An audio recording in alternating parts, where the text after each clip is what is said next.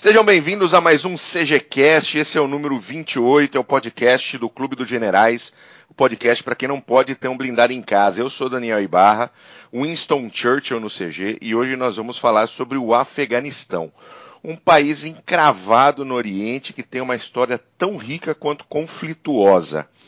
Conosco sempre a Caractere Revisões, que faz um trabalho de alto nível para deixar sua tese tinindo na língua de Camões. E também a Neo Internet é a sua melhor solução web. Precisou de qualquer coisa relacionada ao website, relacionada à mídia social, vai lá e fala com a Neo Internet, é neointernet.com.br. Comigo, sempre ele, o mestre da tainha de Santa Catarina, Glênio Madruga, nosso August von Mackensen. Bem-vindo, Mac. Saudações cavalarianas ao nosso convidado de hoje, Atibo. Sempre um prazer estar aqui na mesa.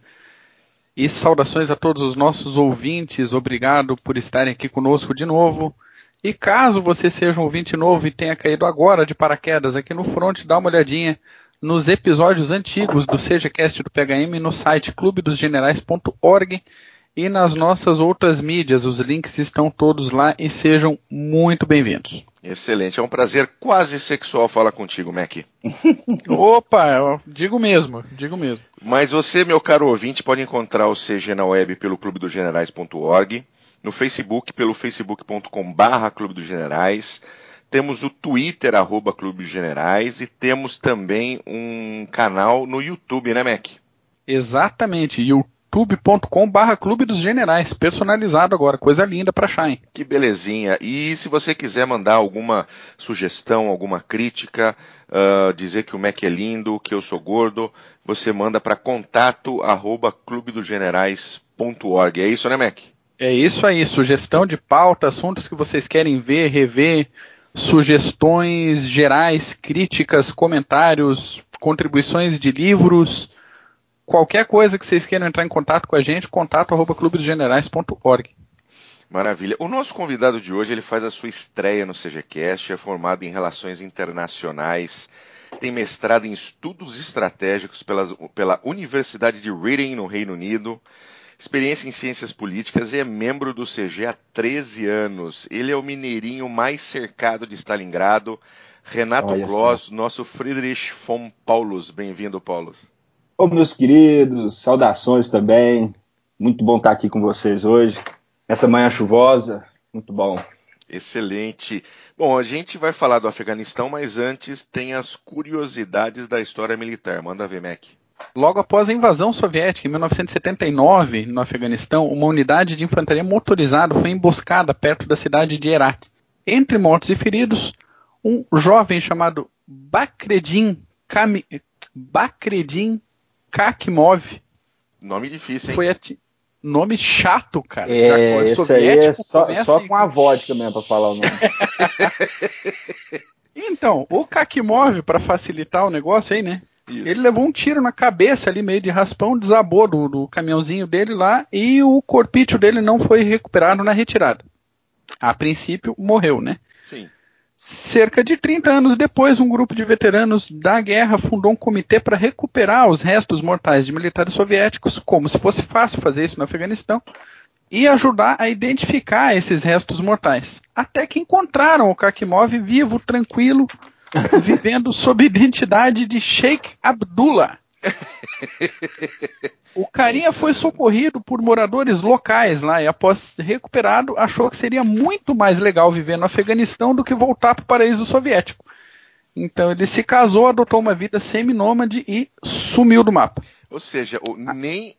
Olha só, o cara prefere viver uma vida nômade fudida no Afeganistão do que viver num país soviético comunista. É Exato. razão, o cara tá certo, é razão. Não, e, e, peguem o contexto. Os soviéticos ofereciam ali recompensas, eles trocavam metralhadoras e munição para os afegãos que entregassem desertores soviéticos. E por outro lado, os mujahidins, eles tinham o costume de torturar e matar os militares soviéticos capturados. Então, o carinha viveu tranquilo. Ele caiu do caminhão dele com tiro na cabeça em 79, passou 10 anos se esquivando dos militares soviéticos e dos mujahidins, e beleza. E até onde eu consegui pesquisar, ele continua vivendo no Afeganistão tranquilo e calmo até hoje. ele deve ter abraçado a, a religião islâmica, né, para sem dúvida nenhuma. É porque para muitos, para muitos deles, do, dos prisioneiros, e não, não só na guerra é, contra a Rússia, os soviéticos, a União Soviética contra os afegãos, mas até hoje em dia, muita gente, quando são prisioneiros lá, fala: Ó, você tem uma chance, ou você morre ou você se converte. Uhum. E muita gente preferiu se converter do que. É verdade. E, e, e tem o esquema do, do Wali, né? Aquele código de ética dos Pashtun. Não sei se foi o caso dele, mas é o caso de alguns que quando um local abraça um estrangeiro, né, protege um estrangeiro, toda a comunidade local ali ajuda a proteger o. Toma conta, o, né? É isso, toma conta do caninha. Que beleza. E é, esse camaradinho aqui, o Kakimov, ele tá entre os 29 mortos que foram encontrados vivos no Afeganistão. é, depois da queda da União Soviética, da queda da União Soviética. Cara, isso Olha, me lembrou. Eu adoro falar isso, queda da União Soviética. Viu? Isso me lembrou um pouco o filme, o filme que tem a cena Power Rangers. Como é que é o nome mesmo, Mac?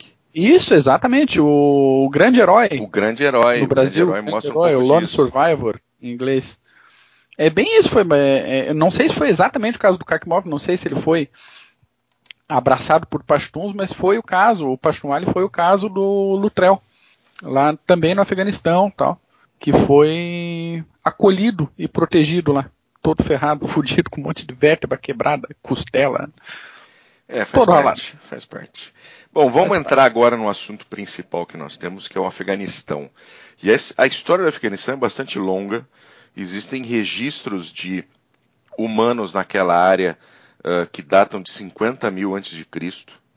Então você pode imaginar que aquela região ali uh, sempre foi extremamente disputada, desde a época de Alexandre o Grande uh, até os tempos atuais. Né? Para você ter uma ideia como o Afeganistão ele fica num local bem tranquilo.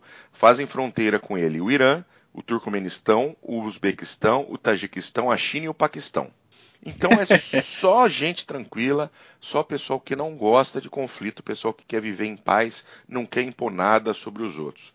E mas falando sobre o Talibã, sobre o Talibã não, não vamos chegar no Talibã, mas uh, sobre o Afeganistão, meu querido Paulus, uh, hum. dentro dos pontos principais da história da Afegã, como é que isso chegou no Afeganistão de hoje, por exemplo? É, é primeiramente é importante a gente salientar que o Afeganistão, diferente de muitas nações ao longo da história, principalmente no século século XX e tal, o Afeganistão não tem uma identidade própria. O Afeganistão é um local que o sul foi delimitado pela linha Durham, pelos britânicos, e o norte foi delimitado pelo Tratado de ah, eu esqueci o nome do tratado, mas o, o Afeganistão, na verdade, não tem uma identidade própria. Ele possui diversas é, minorias no norte, é, Hazares, é, Tajiks, Uzbeks, e os Pashtuns no centro e no sul do, da região. É mais fácil falar que há uma, uma nacionalidade, uma identidade Pashtun, do que falar que tem uma, uma nacionalidade afegã. Só que, como outras, outras nações, como o Iraque, que é os curdos no norte, é, os sunitas no centro, os xias no sul, lá no Afeganistão é a mesma coisa. Fizeram, delimitaram e quem está lá dentro que se ferre. O Afeganistão já começou desse jeito. Isso era muito comum, é, né, cara? Não, exatamente. Lá os europeus desenharam as fronteiras e pronto, não, não pararam para perguntar quem estava lá dentro. É, e... Lembrando que a, que a, geografia do, Afegão, do Afeganistão é, é, meio que o rodapé do Himalaia ali. Isso. Então no alto é muito frio, no baixo é desértico. E no e é meio é uma... cortando as, o Hindukush, aquela cadeia de montanha Hindukush, ou seja, é um buraco. É, e é, é o tamanho do Afeganistão, para situar o ouvinte aí, é equivalente à área de Minas Gerais, Rio de Janeiro e Espírito Santo. Olha isso. Isso dá para mostrar também o porquê que diversos eles chamam o Afeganistão de o cemitério dos impérios, né? The Graveyard of Empires. Uhum. E ninguém consegue conquistar, ninguém, todo mundo que chega lá sangra, sangra, sangra. E o tamanho, a, a geografia, a cultura ajuda muito. Nem à toa que isso nós vamos falar ao longo do, do podcast que é, todos que tentaram invadir lá tentaram, de alguma forma, usar de outros exércitos no início. Fala, ó, eu vou chegar, eu te dou dinheiro, eu te dou tal, e você vai lá e luta, porque lá é muito difícil, entendeu? E começou é, com Alexandre o Grande, criou, é, ele, as satáprias do leste persa depois foram, é, é, virou a Báctria, depois a história afegã depois foi um pouco mais tranquila. Importante salientar também que os Mughais na Índia que dominaram o subcontinente indiano por centenas e centenas de anos, eles vieram do Afeganistão. Então dá para ver que isso é um povo bem espinhoso mesmo. bem é, bem espinhoso mesmo. E aconteceu que né, a gente está falando da geografia do Afeganistão, é, é, um país que talvez não tá, só não teve mais azar que a Polônia. Que está do lado da Rússia e, e, e, dos nazistas. Porque está do lado dos persas o sul está o Império Britânico e no norte está a Rússia é, czarista. E mais do lado está a China. Então, está cercado ali de cachorro grande. Só, só, um detalhe, hein? O próximo CGCast a ser gravado é Polônia com Smith, hein? Ah. É Polônia com Smith. Ele está escrevendo um livro pegar. fantástico sobre a Polônia. Olha só. Fantástico sobre a Polônia. Nós vamos falar de Polônia e... no próximo CGCast. Mas, alongando mais, o, a, Afeganistão começou a aparecer, é, vamos supor, nos livros e na história mesmo, foi a partir das guerras é, anglo-afegãs. o que, que acontece? No século, no século 18 e 19, o Império Britânico tinha um puta do medo da Rússia querer descer ali na Ásia Central e roubar o, o subcontinente indiano deles, porque era o banco britânico era lá, né? Então surgiu aqui o, o, grande jogo, que foi um conflito, não foi bem um conflito, mas um conflito diplomático, vamos dizer, entre a Rússia e o Império Britânico. E o Império Britânico sangrou três vezes no Afeganistão para tentar manter a área longe dos russos e manter o Afeganistão como um buffer zone, como uma área que, vamos supor, independente, que nenhum dos dois poderiam é, expandir seus poderes.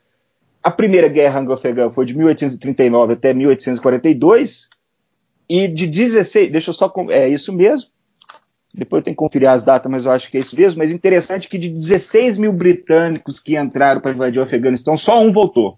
Só um voltou. É, isso é verdade. É, só um detalhe, o grande grosso das tropas, só, só para o nosso ouvinte uhum. entender, o grosso das tropas uh, britânicas que estavam no Afeganistão eram tropas da Índia. Isso, era CEPOS, né? Que Isso, CEPOS, que, que na verdade, só para só o ouvinte entender, o exército indiano, naquela época, ele não era um exército de, de pobres maltrapilhos trocando a, a, a, vida deles por um shilling. Era de uma casta de guerreiros indianos uh, extremamente competente militarmente. Então, para uma casta, casta, de guerreiros indianos como essa, voltar só um lazarento, é, é porque o pau come lá de maneira diferente. É, o, o, eles provaram o valor, o, o, valor que eles tinham na. É, é eles eram soldados das companhias das Ilhas Orientais. Então, é. Então eles, sabe, é à toa que muitos dizem que ah, é, é, o poder ocidental, militar tal, não poderia ser é, conquistado no, no, pelos países do Oriente tal. Bom, a Índia, com soldados indianos, os, os ingleses conseguiram montar um grande exército, e o Japão também depois pisou na Rússia, né, como nós sabemos muito bem. Sim. Mas, continuando, de 16 mil, de um grosso de 16 mil, apenas um voltou. E é até interessante porque esse cara escreveu um livro tal, eu não vou lembrar o nome dele agora nem dentro, mas é uma história muito interessante. Mas não conseguiu. Depois de algum tempo, o, ocorreu a Segunda Guerra Anglo-Afegã, que foi de. Gente, eu tenho que pegar aqui essa data aqui. Só um minutinho. Foi de 1878 a 1880. Pronto, 80, tá certo. E que conseguiu não passar tanta vergonha passou, como passaram na primeira vez, mas também não teve, não, não foi uma vitória estratégica. Não é à toa que em 1919 os britânicos estavam lá de novo no Afeganistão, só que aí essa foi mais rápida ainda, né? Não, essa foi mais. Já deram independência para o Afeganistão, ó. Toma independência. Não enche Era uma saco. monarquia lá. Não, exatamente. E, e, tipo, lave minha mão, não entro mais aqui. O que aconteceu? O, o Afeganistão, então, desde o começo do século XX até 1800 e oh, perdão, 1973, foi uma monarquia. E nisso foi uma monarquia absoluta, foi uma monarquia constituída, e, mas nunca deu certo. Nunca, nunca deu certo. Agora nós vamos começar na parte boa do Afeganistão, que é, depo, é depois dos anos 50 que nos anos 50 e 60 o Afeganistão virou apenas um, um, um campo de batalha diplomático entre o, a União Soviética e os Estados Unidos. Eles costumavam Como dizer que. Asiático e afins. Oi? Como o Sudeste Asiático e afins, né? Influência é, direta, falavam... indireta, influência econômica, política e tal. Exatamente, porque eles falavam que o Afeganistão era o lugar perfeito para você contratar espiões, é, vamos supor, contratar espiões da KGB para trabalhar para os Estados Unidos, a KGB contratar espiões americanos para trabalhar, e isso era uma arena que eles trabalhavam no limite entre os Estados, os Estados Unidos e a União Soviética.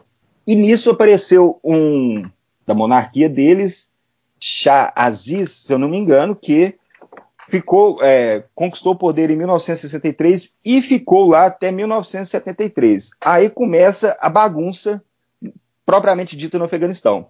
Por quê? O Afeganistão ele era uma monarquia constituída até 1973. Nisso veio um primo desse presidente, Mohammed Daoud, e simplesmente aproveitou que ele tinha viajado para Londres para fazer uma operação no olho, deu golpe, tomou o poder.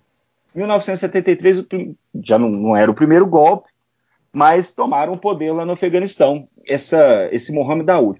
Importante salientar que esse, esse Mohammed Daoud ele tinha um viés pró-soviético. Só que não era um socialista propriamente dito. Ele passou a implementar reformas é, assinar é, pacotes econômicos no Afeganistão de 1973 até 78. Só que o que, que, acontece? Quando Mohammed Daoud entrou no poder, uma briga já antiga no Afeganistão já acontecia, que é uma briga entre as facções comunistas do partido, não vamos falar do partido comunista, mas a, a, a, a parte comunista dos políticos afegãos. E, junto disso, começou a criar a, a, a insurgência contra esse governo do Mohammed Daoud. E é importante salientar, gente, essa insurgência no Afeganistão começou sendo secular. Essa insurgência não era religiosa. Era uma insurgência contra a, os, que era uma insurgência praticamente rural, mas era uma insurgência contra o fraco desenvolvimento econômico do país, como vários uma insurgência de pessoas que queriam simplesmente viver uma vida melhor. Exatamente, melhorar a vida deles. Era aquela elite que estava. A verdade é que o Afeganistão com... começou a crescer um pouco a partir dos anos 60 e eles viram que poderiam ter mais. Poderiam conquistar mais coisas. Mohamed Daoud tentando é, implementar diversas reformas, a insurgência secular aumentando cada vez mais, cada vez mais. O que aconteceu? O país virou um barril de pólvora. Em 1978, a facção comunista no Afeganistão tomou o poder, Mohammed Daoud.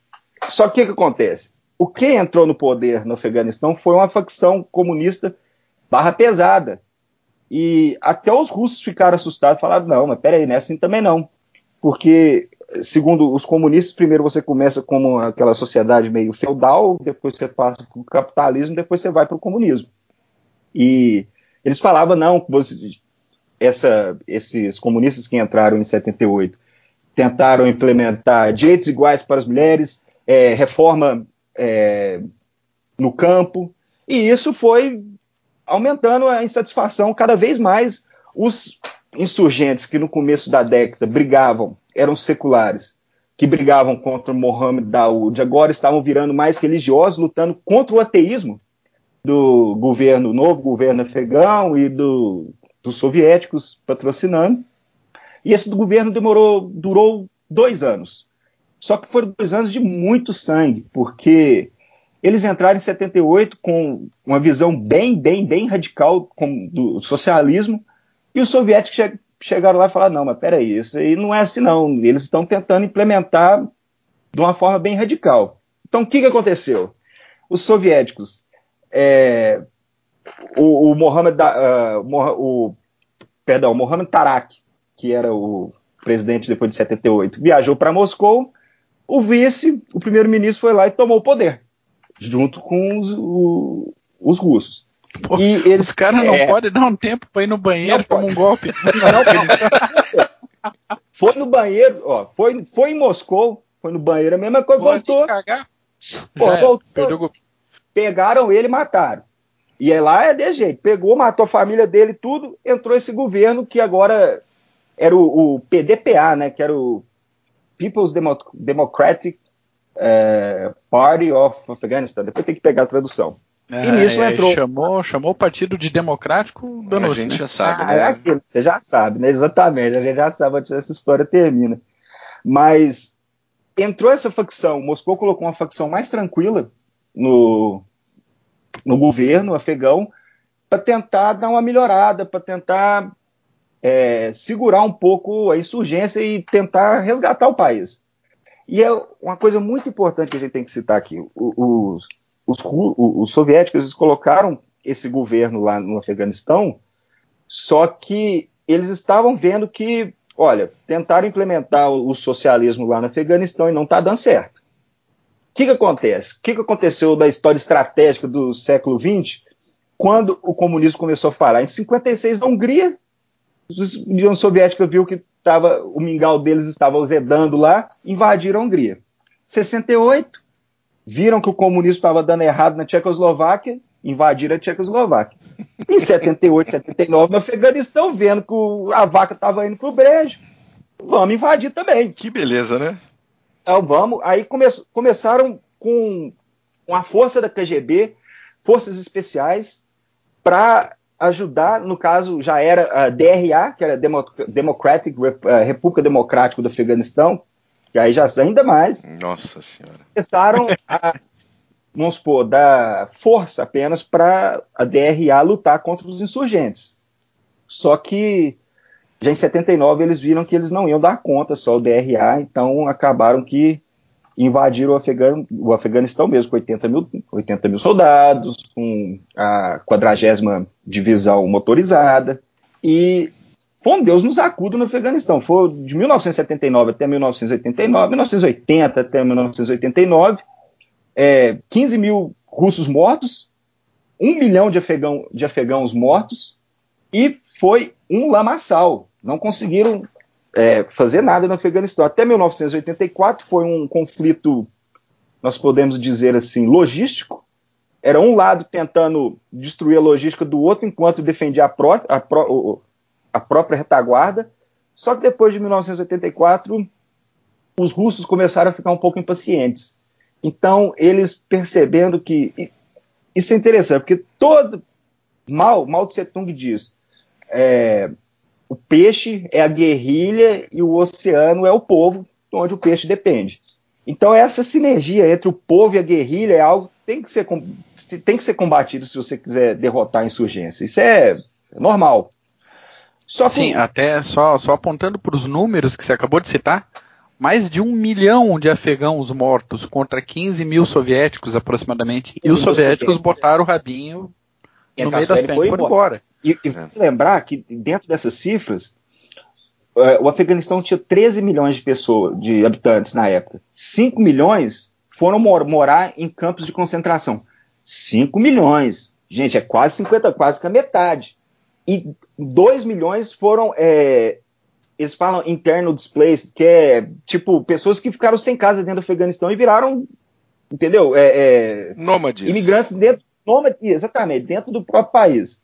O CAC move lá entre eles, né, o Carino? É, esse foi esperto, né? Esse foi. Mas, o Paulo, e, e, mais, me... e mais 3 milhões que deram no pé pro Paquistão, né? Durante Exatamente. a guerra. Exatamente. É. O, o, e o que, que, acontece? Até 1984 foi essa guerra, do, o, o, os russos tentando é, dar apoio mais à DRA para ver se eles conseguiam é, derrotar a insurgência, os mujahidins, só que já não dava mais jeito. O que, que Rússia pensou? Vamos tentar é, destruir o oceano, que dá, dá que suporte, dá força aos né? peitos, suporte. Aí, do jeito russo de ser, começaram a fazer tapete de bomba, é, meter bomba no, no, na toda a região do interior, em vez. Porque os russos conquistavam as cidades, eles seguravam as cidades, só que o, o, a região em volta a região rural ficava livre. Paulo, para a gente entrar nesse ponto, fala um pouquinho das táticas que eram usadas tanto, tanto pelos guerrilheiros afegãos quanto pelos russos durante Vamos. esse processo é todo. Interessante que os, os mujahidins eles sabiam que eles não tinham poder para pegar os russos de frente. E isso é uma guerra simétrica. Sim. Então, os mujahidins eles é, se valiam muito mais de é, emboscadas, aqueles raids, é, ataques contra postos de observação. Era, eles sangravam os russos. E os russos não tinham poder para vamos supor, com o poderio deles, poder aéreo tal, de mirar na, na, na, na, insurgência. Então eles começaram a mirar na população, e começaram a bombardear a população, bombardear a infraestrutura que dava é, suporte à, à, insurgência, e nisso causou, é, destruíram a economia do país, em 10 anos acabaram. Os russos, geralmente, eles faziam aquele ataque de saturação, de é, tapete de bombas, enquanto que os mujahidins apenas batiam e corriam. Só que o que, que, acontece? Em uma insurgência, não adianta você, insurgência, do, quando você está lutando em insurgência, se, se, o outro lado está vivo, você já perdeu. Vocês concordam? E isso que aconteceu lá no, no Afeganistão. Mesmo que os russos ganhavam uma batalha aqui, outra aqui, outra aqui, os mujahidins eles tinham controle do, do resto do país e não, não poderiam ser derrotados facilmente. E isso durou até 86, até 87, até o Gorbachev falar assim: ó, cansei, vou começar a puxar as tropas de volta porque nós não vamos conseguir nada aqui. Então foram quatro anos de uma retirada sistemática até 1989, até o último soldado cruzar a fronteira no norte. O último que eles soubessem, né? É, é depois é pega os extraviados. Mas se você olhar para um país, o que, que aconteceu com o Afeganistão? O Afeganistão já era um estado falido. Depois que a Rússia saiu de lá, piorou muito mais. Porque era um estado falido que agora não tinha mais nada. Nada, nada, nada. Era um, um país que já estava em guerra civil antes deles chegarem, eles foram embora e continuam em guerra civil. É, porque aí quem, quem tava, os players que estavam fora durante a invasão voltaram e falaram, bom, agora, como tá tudo fraco, todo mundo tá fudido, é a nossa vez de tentar alguma coisa aqui. É, é, antes era a briga entre é, os, mar, os, marxistas contra o, o, poder central e os mujahidin, depois viraram os soviéticos contra os mujahidin, os soviéticos foram embora e vieram os marxistas de novo lutando contra os mujahidin, uma bagunça. Mas o que, que acontece? União e, Soviética... E, a situação era tão esquisita lá que até a China estava ajudando os mujahidin, não os soviéticos, né? Ô, ô, Marco, muito bom você ter lembrado que a gente tem que. Uma, uma coisa que a gente tem que citar aqui foi o apoio da comunidade internacional aos mujahidins. Uhum. O negócio que quando a União Soviética. É, foi quando, foi quando os americanos mandaram o Rambo para lá, né? Isso. Ah, mas todo mundo. O Rambo, o Rambo destruiu, acho que a divisão inteira russa naquele filme. Mas a verdade é que quando o, o, a União Soviética decidiu entrar mesmo no Afeganistão, os Estados Unidos esfregou a mão, falou: agora é meu troco. Porque na guerra do Vietnã, os Estados, os Estados Unidos viram os, os, os, os russos é, apoiando o Vietnã do Norte com material, com dinheiro, e os americanos pensaram: agora nós vamos fazer. O, é, eles falam que é o. dar o. sangrar o nariz, né? Deixa fazer os soviéticos sangrar, sangrarem um pouco, aprovarem do próprio veneno. A China não é boba, porque a China, pô, é, duas visões de comunista, não estavam nem aí para os soviéticos, apoiaram no Jardim também, deu dinheiro para caramba. Aí que entra. Estados Unidos e China apoiaram contra, apoiaram os Mujahideen para tentarem sangrar os soviéticos. É, Arábia Saudita, Emirados Árabes Unidos também ajudaram com o quê? Com dinheiro. Por quê? Porque eles eram é, sunitas e tentaram, ah, vamos ajudar os nossos irmãos. É uma visão sunita, acho que precisa expandir o, o, o, islamismo, e por causa disso eles deram é, suporte também. Agora, o suporte principal veio do Paquistão. O Paquistão, na década de 70, ele já percebeu que, como a Índia já é, era aliada dos russos, eles falaram: olha, se eu vou tentar apoiar os mujahidin aqui para tentar ganhar uma influência. Então eles começaram a apoiar, só que, como eu tinha dito, na década de 70, o, o, a insurgência ainda no Afeganistão era secular, não era religiosa. ela passou a ser religiosa por causa do Paquistão. Porque o Paquistão falou assim: olha, eu vou dar dinheiro, vou dar material, vou dar comida, vou dar tudo, mas vocês precisam se organizar dentro de. Eh, haviam sete grupos religiosos de insurgência no Afeganistão. Vocês precisam se é, inscrever em um desses grupos. Aí nós vamos dar o, a ajuda. E isso acabou que mudou, é, deu um shift na política é, dos mujahidins, que antes eles eram seculares. No final da guerra contra a União Soviética, depois nós observamos, era uma insurgência religiosa. E quem, o dedo, praticamente, quem, fei, quem fez isso foi o Paquistão. O Paquistão que transformou, que já era um barril de pobre, jogou gasolina lá para entendeu? Para ferrar é. de vez. E até hoje, depois no final eu vou falar que que para tentar estabilizar o, o Afeganistão, que vão tentar, o Trump agora passa por uma, por uma estratégia que cubra o Paquistão, senão não tem jeito, não tem jeito. Vamos falar um pouquinho com relação, porque eu estou fazendo algumas conexões aí, tá? Ou seja, uhum. o Paquistão pega, entra, entra dando dinheiro, armas, munição, uh, comida desde que a revolução, desde que esses mujahadins ou qualquer uma desses insurgentes passem a, a ser insurgentes dentro da religião islâmica. Isso, Eu dentro do, isso dos trouxe, moldes deles. Isso trouxe o Talibã à baila, né? Isso, seja, isso o surgimento foi do Talibã vamos, começa aí nesse ponto. Vamos, vamos falar que isso aí foi é, é o espermatozoide do Talibã. Isso aí já está começando. Isso aí foi o final da, da trepada para surgir o, o Talibã. que o que acontece? O, o, a União Soviética saiu do Afeganistão em 89, como eu disse, a guerra civil continuou. Uh, os comunistas que continuaram, a DRA, que é a República Democrática do, do Afeganistão, durou mais até que a União Soviética, porque a União Soviética caiu em 90, eles caíram em 91, 92. Mas isso também não é, não é, não é muito mérito para eles, não. Acontece que é, acontece que os, o, o, os mujahidins tomaram Cabul em 92 e continuaram na, na, na, na, numa guerra religiosa entre diversas facções para tentar chegar ao poder. Nisso, o Talibã, Talibã significa estudantes. Sim. Que, que acontece? Nos anos 80, esses 5 milhões que foram morar em campos de concentração no Irã e no, no Paquistão, mais os 2 milhões que ficaram, viraram nômades dentro do país, esse povo, eles, eles dependiam praticamente de ajuda externa. A ajuda externa naquela época vinha da onde? Paquistão e Irã. E o Paquistão e Irã, eles deixaram, eles deixaram bem explícito, olha, é, nós ajudamos vocês, mas tem que ser desse jeito. Precisa ser uma insurgência religiosa. Então tá certo. Uma geração de jovens, por causa disso, cresceram nesses campos de concentração escutando sobre essa. Não vou dizer uma lavagem cerebral.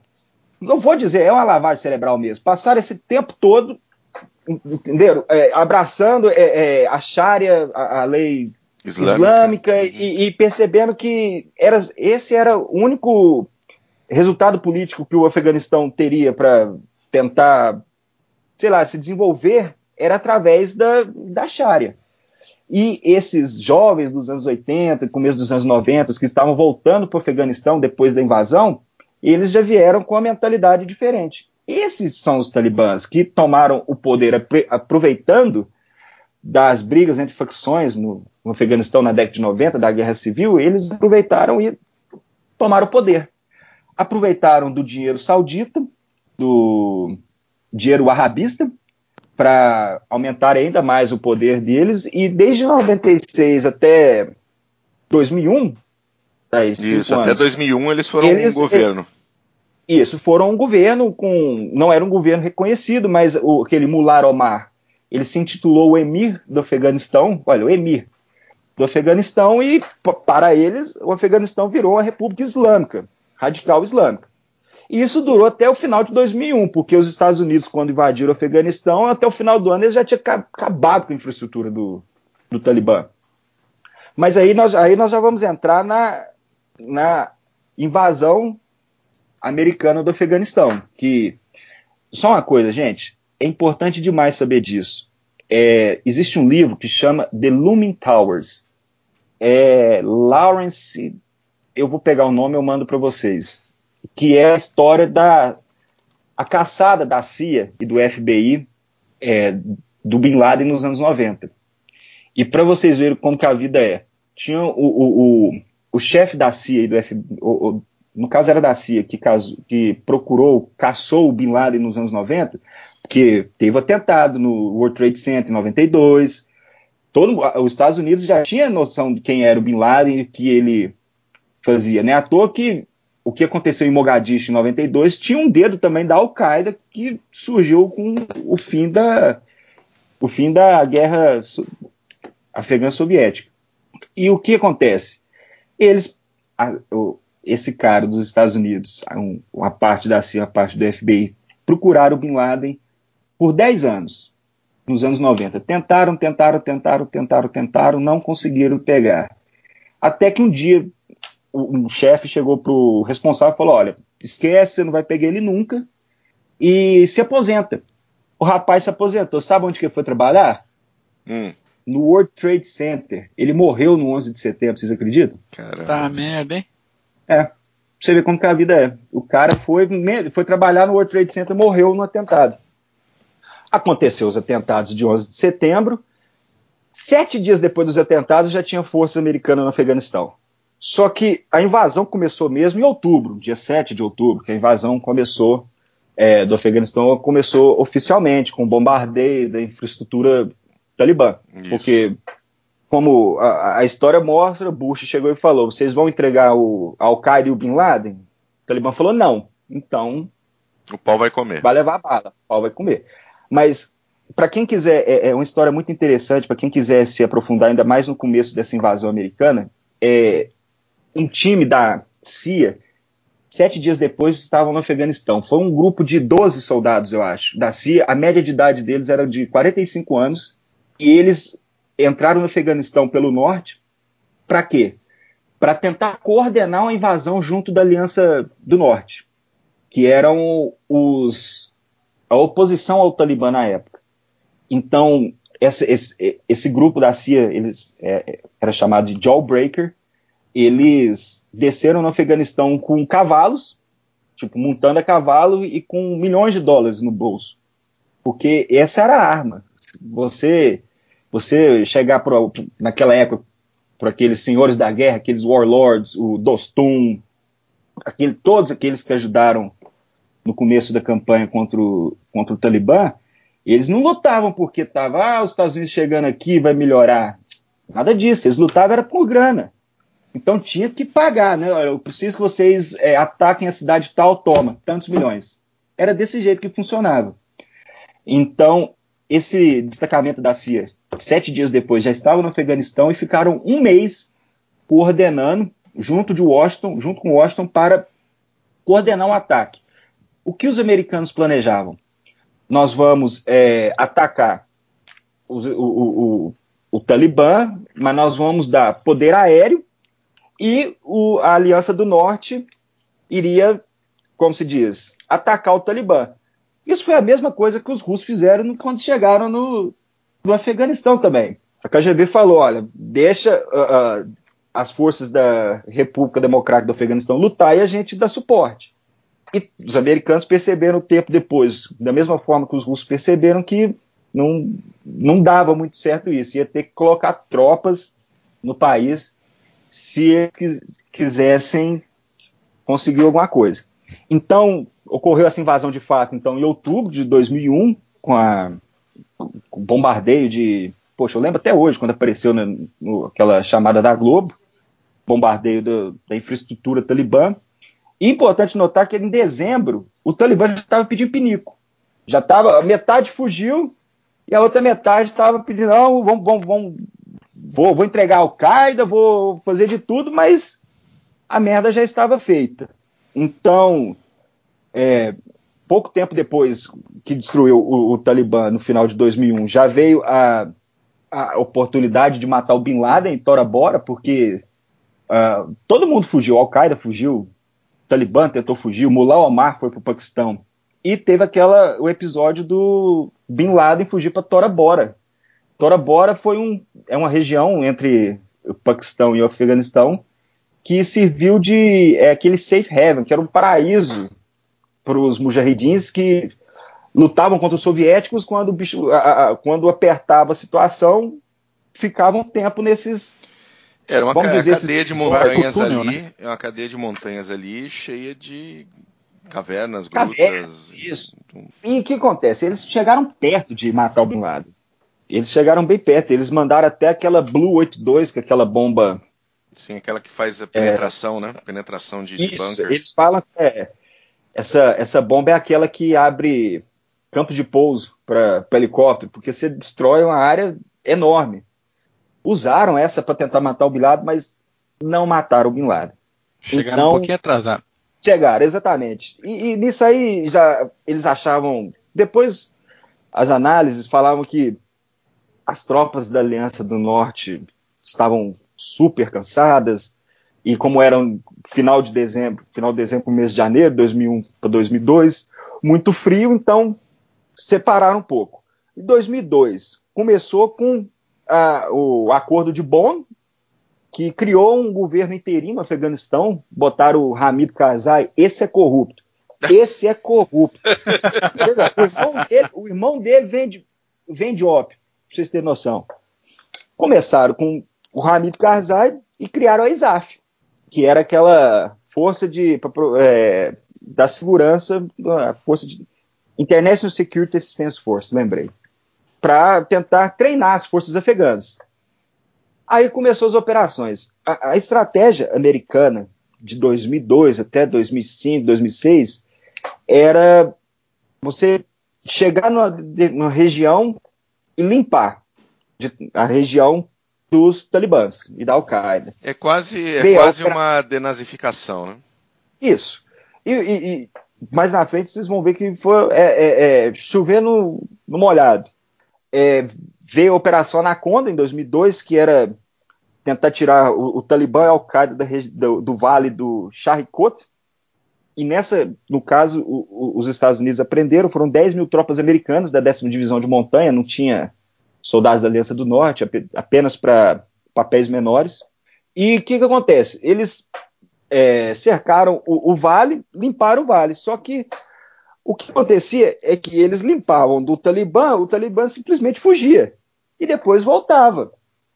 Isso estava acontecendo com, de uma forma alarmante que os americanos falaram: olha, nós vamos. A missão vai. Não, nós não vamos conseguir atingir o objetivo estratégico pacificar, que é pacificar o Afeganistão, tirar o Talibã e colocar um governo democrático, porque não tem como. Ao mesmo tempo, começaram a lutar contra as lavouras de ópio. Aí está um problema, porque o Estado falido que no Afeganistão dependia, muita gente dependia dessas lavouras, da produção de droga. Os Estados Unidos entraram numa campanha a partir de 2003, 2004 para destruir essas plantações e destruíram. Só que não fizeram nada, não deram, não fizeram um nation building para tentar dar emprego, porque você lutando em insurgência, você tem que dar emprego pro povo, você tem que mostrar que você é melhor do que. Você tem que substituir, você tem que substituir é. o, o, o, um, né, um, um, fator econômico que era a venda de ópio, de drogas ou a cultura por outro. Por uma economia, exatamente. Sim, economia, senão é só mais eles... um filho da puta estrangeiro vindo ferrar com, nossa, com o nosso dinheirinho aqui. Uhum. E foi o que eles pensaram. Eles pensaram exatamente isso. O, o, o, as fileiras do Talibã em 2000, é, 2004, 2003, 2004, 2005 cresceram muito por causa disso. Você, eles não entendem que ah, os Estados Unidos estão chegando aqui, vão pacificar o país, democracia porra nenhuma. Eles estão querendo é o dinheiro deles viver aquele modo de vida que não muda dos dois mil anos. É isso que eles querem. Não adianta chegar com democracia lá. Tentaram, Sim, como eu é, disse, tentaram. Um plano de longo prazo é lindo, mas precisa comer amanhã, né? Precisa Exatamente. comer depois. Precisa... É, eu não vou viver de sonho, pô. Vou viver que daqui 10 anos, 15 anos, meu filho vai viver num país. De... Poxa, o cara tá lá passando fome. O Talibã pagava 100 dólares por mês. Num país ferrado com o Afeganistão, quem que não ia? Talibã foi desse jeito que aumentou as fileiras. Mas aí, gente, de 2003 até 2005, 2006, foram uma série de operações. War Sweep, é, Avalanche, Mountain, um monte de operações, mas que não davam em, em resultado nenhum. Só enxugava, é, é, era, era, que nem enxugar gelo. Não dava, não dava é, resultado. E nisso o Talibã começou a crescer. E, e começaram com aquelas as cartinhas, eles mandavam cartas à noite para as pessoas que apoiavam as forças de coalizão, é, basicamente dizendo assim: Nós vamos te pegar. Nós sabemos que vocês estão. É, vocês estão, né? É, nós sabemos, nós vamos te pegar. E nisso foram o, o Talibã é, amedrontando a população com essas cartas e com os IDs amedrontando as forças de coalizão. É, acho que foi em 2004, 2005 que teve um, um, mais de 3 mil IDs no, no Afeganistão. Isso foi aumentou o, o número de baixas terrivelmente. E nisso começou até 2006, 2007, o Talibã crescendo, crescendo muito, os Estados Unidos sem é, uma estratégia coerente para tentar coibir, tentar dar um fim na guerra. E aconteceu que em 2006, 2007 o país entrou numa espiral de violência. É, em vez do Talibã tá, diminuir de tamanho, ele começou a crescer ainda mais, dando mais trabalho e com a situação no Iraque estava pegando fogo também, o Afeganistão tinha virado um, um vamos, vamos supor assim, um teatro, um segundo teatro de operações, não era o, o principal. E nisso deu força para o Talibã para eles crescerem, aos poucos crescerem, tomarem a, a, a, parte rural do país que os Estados, tinham, os Estados Unidos tinham conquistado, e aos poucos eles foram se remodelando. Toda insurgência se molda a partir das características que o combate proporciona. E o, o, o Talibã, o Talibã, Al-Qaeda não foram diferentes. Eles se moldaram é, da forma que o, o combate estava sendo ditado. Em 2008, acabou que foi o, o, o ano mais, mais sangrento para os Estados Unidos e para as forças de colisão. Poxa, a, falhou a missão. Não, não atingiram o, o, objetivo estratégico. Foi aí que começou o The Surge, que é o. Traduzindo assim, a onda, mas na verdade foi um aumento de tropas do, do tanto no Afeganistão como no Iraque. Muita gente conhece o The Surge a partir do que aconteceu no Iraque.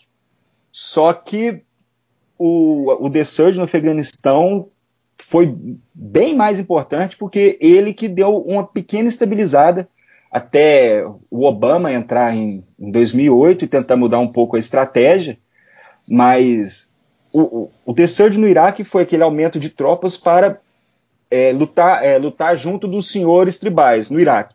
No Afeganistão, foi a mesma coisa.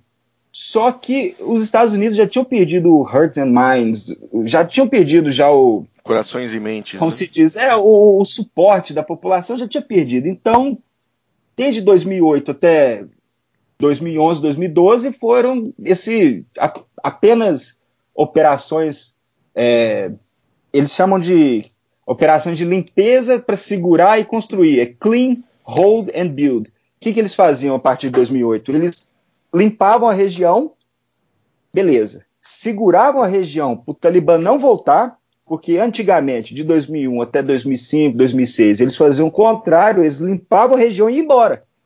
O Talibã voltava. Então, a partir de 2008, 2009, com nova estratégia, eles é, aumentaram o, o, número de tropas, começaram a conquistar, vamos supor, a região, um certo vale, seguraram a região para o Talibã não voltar e aí faziam um nation building, faz, tentava construir uma infraestrutura é, para a população. E nisso a verdade foi até 2014, 2015 isso, mas não, também não mudou muito. É, o Afeganistão é um lamaçal, gente. E quem é como se você pisasse aquela areia movediça que vai te puxando e vocês podem ver que até hoje. Quanto mais se bate, pior fica, né? Pior fica. Você acaba se sujando Teve 2011 capturaram Bin Laden, mas nós estávamos até discutindo isso, se tinha impacto ou não. Não teve impacto nenhum. Nenhum, nenhum. Porque, olha, não parou a guerra no Afeganistão, não parou a guerra ao terror. A Al-Qaeda, quando o Bin Laden foi capturado, que foi em maio de 2011, acho que em maio de 2011, é, já era uma, uma organização com células independentes que operavam de várias localidades, então não era nada centralizado. Então o Bin Laden não tinha muito mais. Ele era mais aquela figura é, espiritual para a Al-Qaeda. Então, na verdade, foi até o impacto foi até negativo da morte do Bin Laden, porque uma semana depois o Talibã lançou a ofensiva de primavera para mostrar que nós não estamos fodidos, estamos aí firme e forte. E pode falar. Não, a, a, questão aqui, né? Você comentou a morte do Osama Bin Laden, depois teve a morte do Omar em 2013 e Isso. Né, o, o prospecto não mudou. Nada. Né? Você simplesmente substitui A por B e o pau continua comendo. Mas é, quem, pensando um pouco. Quem... Fala, fala, Klaus. Pode, não, pode falar, pode, pode, terminar. Não, a minha pergunta é a seguinte: uh, uh, pensando um pouco do hoje para amanhã. Né, você tem uma administração diferente dentro da Casa Branca e você tem hoje um Afeganistão muito pior do que você tinha há mais ou menos uh, 10 anos atrás. Muito né? pior. Muito, muito, pior. Que é, foi. Para onde vai agora, né? Para onde vai Isso, agora? É, e, e eu, eu te falo que não é pessimismo, não. Mas eu não vejo nenhum futuro, vamos dizer assim, não vejo nada assim de bom acontecendo no Afeganistão, no Afeganistão no futuro próximo. O Trump aumentou agora as tropas, 14 mil, olha para você ver, tem 14, 14 mil americanos no Afeganistão hoje, num lugar que já teve mais de 100 mil. E, no 14 mil somando privado e militar? não, eu acho não, não, militar. Eu acho que privado deve ter mais. É, privado Mas eu sei que Trump, tem um pouco mais do que é, militares. Mas o Trump, ele aumentou, ele assinou agora o, o comandante, acho que era Tom Nicholson, do, da OTAN, e também responsável pela ISAF, ele disse que precisava de 80 mil. Mandaram 14 mil para ele. Mas já está de bom e, tamanho. É, é, porque a, a, opinião pública já não tem, já não tem opinião pública de respeito ao Afeganistão. Todo mundo xinga. Então lá é, um, é algo que Vamos, vamos, vamos rolar os dados de novo e vamos ver o que vai acontecer. Exatamente. Eu, eu não enxergo um futuro é, positivo para o Afeganistão. Infelizmente, no futuro próximo, não vai continuar o que aconteceu, o que está acontecendo há dois mil anos. É, é, é aquela briga interna, é, os rivais, o rivalismo tribal, isso tudo. Vai continuar sendo a mesma, mesma, mesma, mesma coisa. É, isso daí é enxugar gelo mesmo, em qualquer situação, né? É, não, não adianta. É interessante que o Afeganistão é o Estado falido. É, quando eles lutaram contra o Império Britânico no século XIX, o Império Britânico, onde passou, querendo ou não, deixou infraestrutura, sim, deixou um, um, modelo de governo onde o, a Índia, por exemplo, seguiu e, e tem um, um, Estado sólido, forte. O Afeganistão lutou contra os, os britânicos e não ganhou de presente esse, vamos dizer, essa estrutura. E talvez isso tenha ajudado um pouco para manter o país isolado, isolado e manter essa essa cena de cemitério, de cemitério de impérios, um lamaçal, mas eu, eu particularmente não vejo é, uma saída positiva do, no futuro próximo. Continua não, a... fácil de entrar e difícil de sair, como sim, falava o sim. Não, e, e Xandinho as... da, da Macedônia. Isso, e uma coisa que, que vem sendo um erro que vem sendo cometido por potências ocidentais desde a época do Império Britânico é também essa tentativa de impor o modelo ocidental Isso. sobre uh, esses grupos orientais de, de, de uma vida totalmente diferente, de uma religião totalmente diferente. E essa imposição não dá certo. Isso, é, ela é, nunca deu e ela nunca vai dar. Nunca deu. O Afeganistão, nós podemos dizer que o Afeganistão é lá o buraco é mais embaixo. É. É, Para você ter tentaram, uma ideia. Uh, pode falar. Não, é, tentaram a monarquia absoluta, monarquia constituída, não deu certo. Tentaram uh, o socialismo, tentaram o socialismo, não deu certo. Então, eu, uma vez eu estava lendo que ah, é, um, um, lugar no mundo que precisava de uma revolução nos anos 70 era o Afeganistão, porque tentaram todo tipo de governo e não deu certo. E tentaram também o, o, o socialismo lá e acabou, não deu certo também, acabou ainda mais com o país. Não, isso vem acontecendo, isso acontece no Iraque, né? O, toda essa região do Oriente Médio que foi com fronteiras fabricadas depois da Primeira Guerra Mundial, uh, com essa imposição ocidental, por mais que você veja efetivamente que, que você tenha, como você comentou, o Império Britânico normalmente deixa em toda uma infraestrutura. Para você ter uma ideia, toda a malha férrea que existe na Índia hoje ainda é da época do Império Britânico. Isso. E, e é houve expansão, das... inclusive. e é uma das malhas da malha. férreas, uma das maiores malhas férreas do mundo. Sim, sim. Para você ver que oportunidade. E, né? e, um grande, e um grande ponto nisso é que os, os britânicos, por exemplo, aprender, aprenderam da pior maneira que isso não funciona.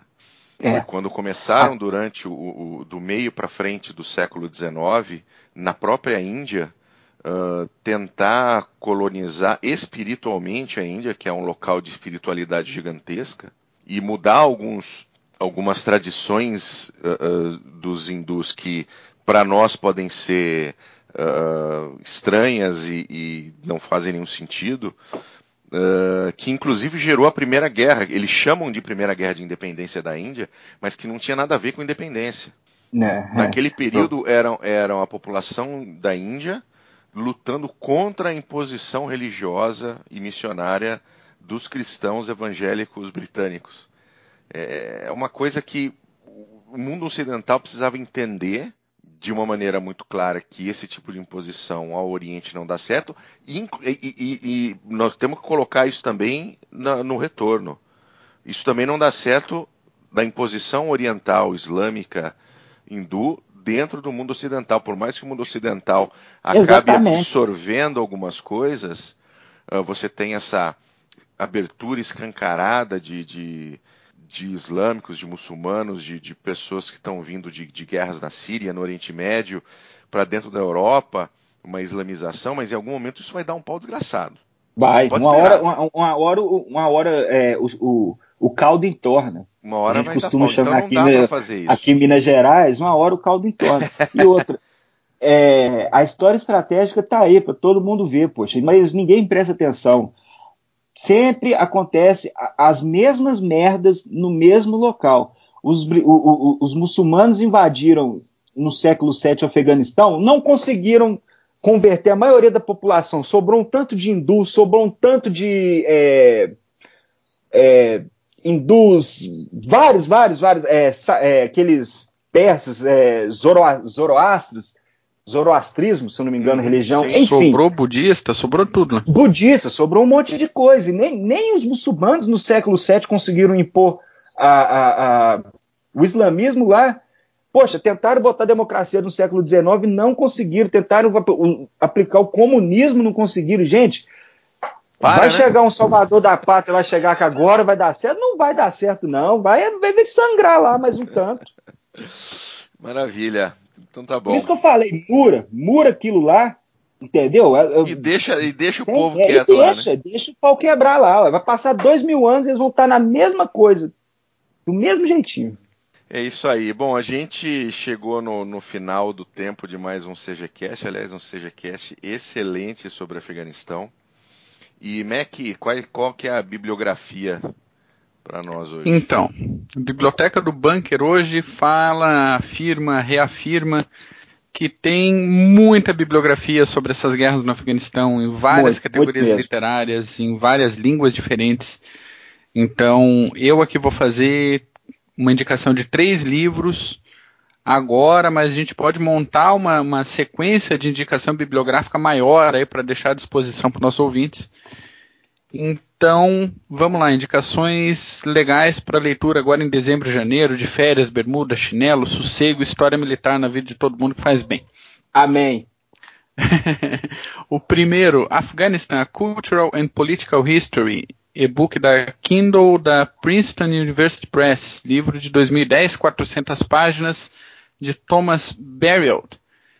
Esse livro ele aborda a, histórica, a história política do Afeganistão desde o século XVI, explica de uma forma bem legal, bem agradável, como é que esse país passou por mil anos de governo sem autonomia própria e se tornou o que a gente vê hoje politicamente. Né? Essa nação multiétnica aí que o Paulo comentou, sistemas políticos voláteis que nunca dão certo e que ainda assim o inferno consegue ser um inferno para qualquer invasor.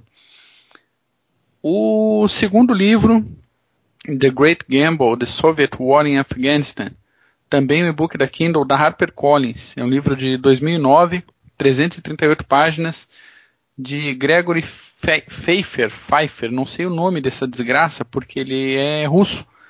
Então, esse aquele papinho batido de que a história é escrita pelos vencedores, ela não, não cabe nesse caso aqui. O, esse livro é fruto de uma pesquisa muito bem feita, muito legal, é mesclada com a vivência de quem esteve lá no campo de batalha. O cara foi, o autor, o Gregory, seja lá o que dele aqui, ele foi correspondente de guerra soviético durante essa guerra de 79 e 89. E ele descreve em primeira mão a surra soviética do ponto de vista de quem levou a surra. Então, na minha opinião. Né, muito bom, muito bom. É bom da seleção Já de hoje. Esse é o que eu acho que eu marco assim como imperdível. É The é, Great A gente Gamble. gosta de um russo tomando tunda, né? Isso já é tradicional no CGCast. Exatamente. E o terceiro, que eu até nem ia comentar, mas já que o Paulo falou do, daquela missão americana a cavalo cheio de dólar, que aliás vai sair um Isso. filme por agora. Tem, teve uma outra missão alguns dias depois pelo sul, que, que foi a missão que reintroduziu o Hamid Karzai pelo sul do Afeganistão e nesse primeiro trabalho de fomentar essa confiança dos líderes locais para apoiar os americanos e a Aliança do Norte para uma revolta contra o Talibã. O livro é muito bem escrito, recomendadíssimo para ler com o pezinho na areia e se chama The Only Thing Worth Dying For. É, parará, How Eleven coisa... Berets Fought for New Afghanistan. A única coisa que, pela qual vale a pena seria uma tradução livre. É, a única coisa que vale, vale a pena, pena morrer. morrer. Isso. Isso, eu pulei o morrer. Deixa. Tá morrendo gente demais no Afeganistão, deixa os caras. Não, falou que ela tá morrer. É, então, é um livro da HarperCollins, também tem edição da, da, em e-book da Kindle.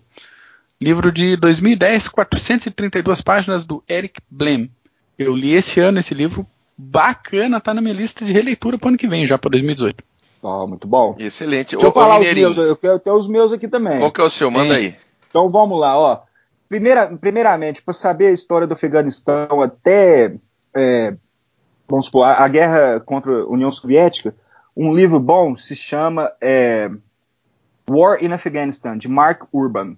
Ele é de, do, do, dos anos 90 o livro e ele conta muito bem o antes, durante e depois da, da guerra contra os soviéticos.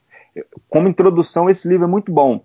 Outro livro também, que é super conhecido, é aquele The Bear Went Over the Mountain, que é as táticas soviéticas no Afeganistão. The, the, hum. bear went, the Bear Went Over the Mountain. É the Bear, o urso. Esse, urso. Isso. Esse livro também é muito bom.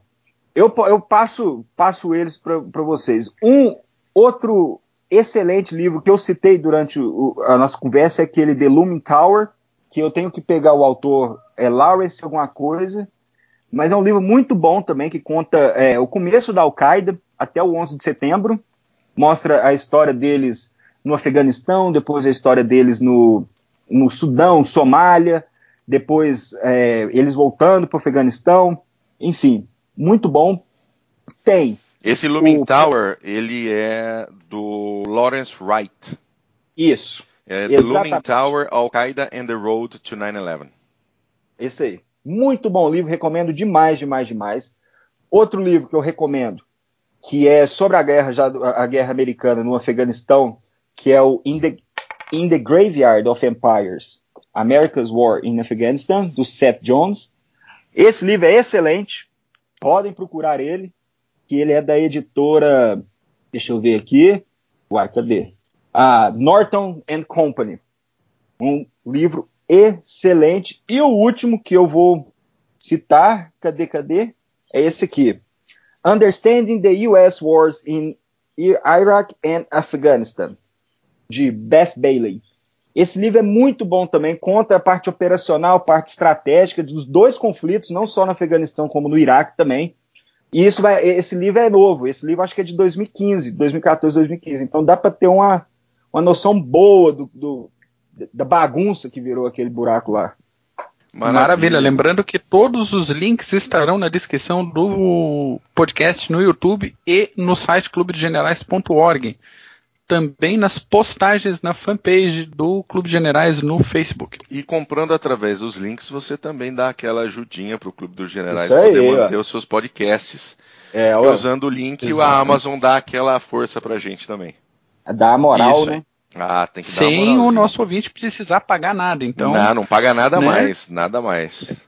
Pro, pros amigos secretos de fim de ano, atenção, links do Clube dos Generais, ajuda a gente aí. O meu querido Paulos Renato Kloss, muito obrigado pela sua participação. Eu que agradeço. Suas considerações finais aí, ó. Não, quero agradecer vocês aí, estou sempre à disposição. Vocês precisando, podem me chamar. Eu amo falar sobre guerra, história militar. Acho que vocês não sabem disso ainda, né? Mas tamo Quase aí. Nada. Não, não gosto, não gosto, é fria. Até choro para falar.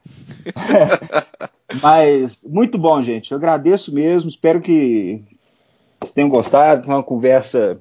Porque a gente conversa é assim, né? Esse trem de conversar formalmente não dá certo, não. É assim que tem que ser. Eu concordo plenamente. Maravilha. Sem dúvida. Mac, obrigado, querido. Eu agradeço a ti sempre pela condução perfeita. Paulos, com certeza te convidaremos para vários outros episódios aqui. E que bom falar contigo de novo. Tinha um tempinho isso, que a gente vamos, não se falava isso, assim. Exatamente. Fale por você, Mac. Eu tava, eu tava no encontro nacional, eu tomei uma cerveja com o Paulo. Fale por você. É, nós tomamos umas pingas lá. Faz inveja. Faz inveja, só porque não pude. Maravilha, gente. Bom, uh, você, ouvinte que está até agora conosco, muito obrigado. E nós voltamos na próxima. O próximo CGCast é Polônia com o Smith, que vai ser de arrasar, tá bom? Bicho vai pegar. Vai. Paulo Osmec, obrigado. Valeu, Valeu gente. Pô, Mac, muito obrigado. Eu que agradeço, meu querido. Valeu, um abraço, tchau. Falou.